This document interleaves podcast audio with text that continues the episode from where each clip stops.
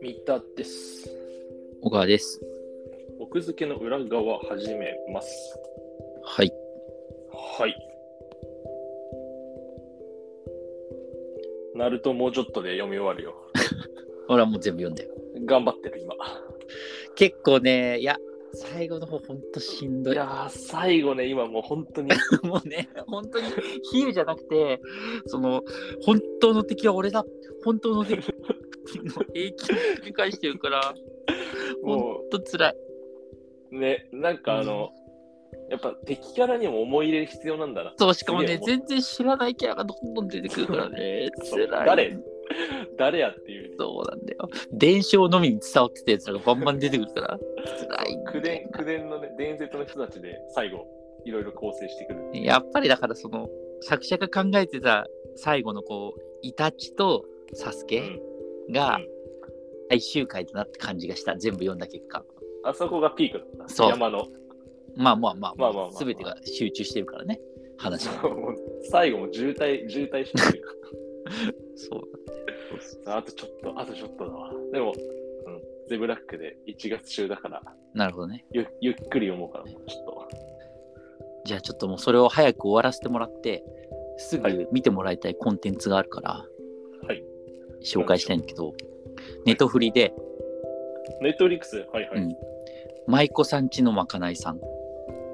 マイコさんちのまかないです何アニメ今年の1月配信されたんだけどドラマへえ、で元は、えっと、小学館サンデーで連載してる漫画ではいはい。で、まあ、それの映像化ドラマ化作品って感じなんだけど、うんネットフリオリジナルで、へえ、こんな、ネットフリックスってさ、うん、どういう観点、観点で、その、原作を選定してるんだろうね。あでも分かりやすくないその舞妓ものやりたかったんでしょだから海外で見られるっていうことであー、なるほど。うんなるほどね。そうそうそっかそっか。なのよあの是枝監督なんだよねあの、有名な、そうえーっと、 「万引き家族」とか、万引きの人ね。うんまあ、古くは誰も知らないとかうん。そうででも作る作品最高の人だからさ、うん。うん、で今回も見てもう全部一気に8話か9話だったんだけうど、ん。もう全部一気見しちゃった。すんごいよかっえー、えー、 そんなに。た。うん。なんか本当にね、その、まあもちろん、あの舞妓さん、芸妓さんの世界なんて我々全然知らないけど、うんでも本当になんか忠実に作られてるっぽい。原作、んそれは原作に忠実。いやいやいや、原作じゃなくて、そう世界にその世界、世世界、世界。ああ、世界。うんええー、舞妓さんとかでもなんかこう、闇も深そうじゃん。そうそうそうそう、ね、き1年ぐらい前にね、あの、なんかあったよ、ね。抜したやつがあって、で、それもね、やっぱね、是枝監督素晴らしいなって思ったのは、まあまあ、それは後で話すんだけど、うんえっと、最初にざっくりストーリー説明すると、タイトル通りで、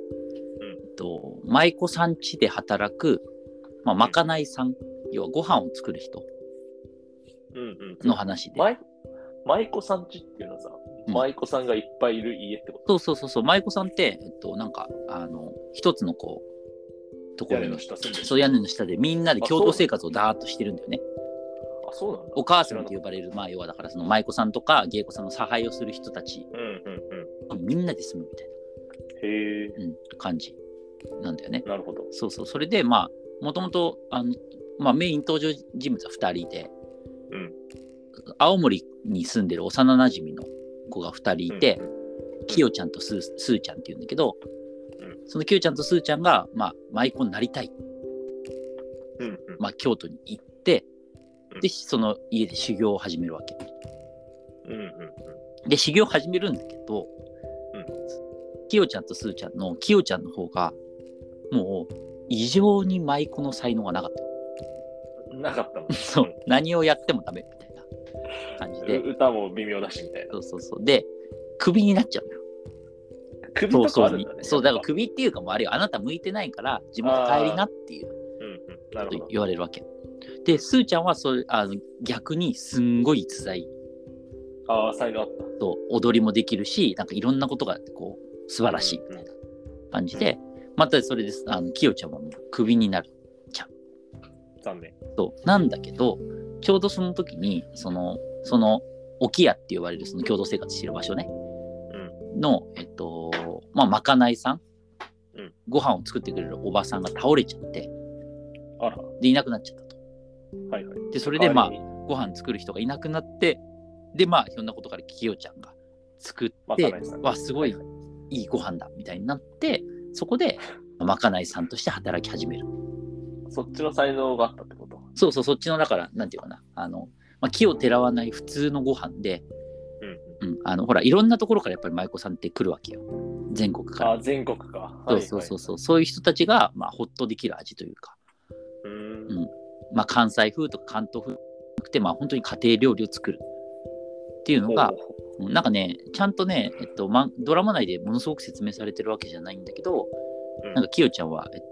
親が、両親がいなくて、おばあちゃんと二人暮らしだったから、まあ、そういうその料理っていうのをすごいやってたんだよね。うん。うん、で、そそれで、まあ作れたと。そうそう、だから、えっとまあ、どういうドラマかっていうと、きよちゃんが、まあ、京都で、えっとまあ、たくさん毎日料理を作りながら、その舞妓になる子たちをおに料理を作っていくっていう、うんまあ、その中で要はだから京都のそのあの舞妓さんとか芸妓さんの文化が。えー文化とか日常生活とかがすごく丁寧に描かれてるみたいな。それは、面白いのか、でも。あなんかね話自体もねほんわかしててあの落ち着いてる感じで、まあ、ものすごい確かに起伏があるわけじゃないんだけどなんかずっと見てて安心しながら見れるというかおおなるほどね。そういうのある一話完結でなんか緩いテーマがあってうん。みたいな感じなんだけどはいはいはい。うん見ようでじゃあ。そうそうでねこう漫画もちろん原作があるんだけど、うんなんかねすんごいオリジナルになってて、え、ネットフリックスの方が。 ね、そうそうそうもうあれだねその一言で言うならあの舞妓さんちのまかないさんの是枝監督の同人誌みたいになってるそんなに違うのそうそうそう登場人物もかなりいじってるし全然まあストーリーとか出てくる料理をまあちょっと漫画通りにしてるみたいなんだけど結構ね登場人物が全然違うあーあ、もうそんな感じなんだ。うんでそれなんかねやっぱね是枝監督素晴らしいなと思ってうん。例えばどういう人たちが出てくるかっていうと漫画に出てこないキャラクターでなんか涼子ちゃんってキャラクターがいるんだけど、うんこの子はえっと下にいる要は女将的な人の実の娘なのよああ、その、舞妓さんちのそうおそう母さんのそう娘ってこと、そうままさに。でね舞妓じゃない舞妓目指してすらいないってこ目指してすらいない普通の高校生と。えじゃあまあ普通に家にいるだけってことか。今普通に生活してるってことよねへえ。でそれがいることによってなんかその子がさ例えばさ「ああ舞妓さんであなたたちもこん携帯もなくてずっとなんか働き詰めでかわいそう」みたいなことを言ったりするのだかうんうんうん。らそこでなんかちゃんとほら客観視とかさああ、現代の風の要素もあるってことそうそうそうそうだそのなんていうか空間になってないというかさ なるほど。そうそうそう異常そうだもんね、なんかね。そうそ舞う妓だからそれをささそんだのまま描き切るとちょっとやっぱグロテスクになっちゃったりするじゃんだかうん、らそれをある種客観視するキャラクターとしてそういうああ、普通の女の向い子てをるんだ。出したりとかあとねもう一人なんかオリジナルキャラクターでもともとあの芸妓をやってたんだけど、うんえっと地元に戻って、うんまあ普通に出会っあのふ一般の人と結婚して、うんたんだけどなんか出戻りで芸妓にもう一回戻ってき沖合に戻ってきたみたいなそういうのもあるんだ。いるんだけど、まあ、それはなんかほら、えっと、結婚して普通の生活をしてまた戻ってくるみたいなそれもまた一つの客観視というかさ、確かにそうだね。だからそういうそのバランスを取れる視点のキャラクターとかをオリジナルで入れてああ、なるほどね。うそうそまういそね。うそうそうそう変にこうなんていうかねこんな素晴らしい世界で今でも伝統が息づいてるんですよみたいなさそうあそのマイクを万世にしなかったとこそうそうそう嫌なドキュメンタリーにしやっぱその辺はやっぱりほんとバランス感覚があるというかさ漫画だったら成立するのかもしれないけどやっぱりうんうん。ドラマ化映像化ってした時にさ、うんすごいいい配慮かなっていう感じもしてなるほどね。あとねやっぱりなんか本当皆さん演技が素晴らしいね本当にネットフリクオリティといういや、ネットフリクオリティって、まあまあまあ、いや、ちゃんとした人をその使って、呼んでるってこと。うん。うん。あのネットフリークオリティというか、要は、是枝劇場というか、是枝よく出てくる松岡真リ優リさんー・とフか、ランキーいるじゃん。リリー・フランキーとか、そういうのばっかり、キキキリンが存命だったらキキキリンが出てくるんだろうなっていう絶対いるだろう。ああでもヒッキリンいてもおかしくないな、これ、なんかもう、絵的に。そうそうそうそう。なるほどね。そうそう。なんかね、本当にね、なんかあの後ね、いろいろね、感想とかも、そう、京都の、あの、ま京都の絶対料亭とかでよく行ってるような人の感想みたいなのがあって、うん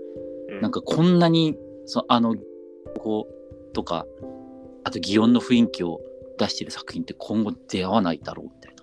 へえ。すごいそのままだみたいなこと言って激賞してたから。いやー、いいね。うんじゃあ、ネットリックスの影響力すごいらしいからね、その観光客的な意味で。ああ、そうなんだ。うん、なんかね、その僕の友達にこの前会った時に、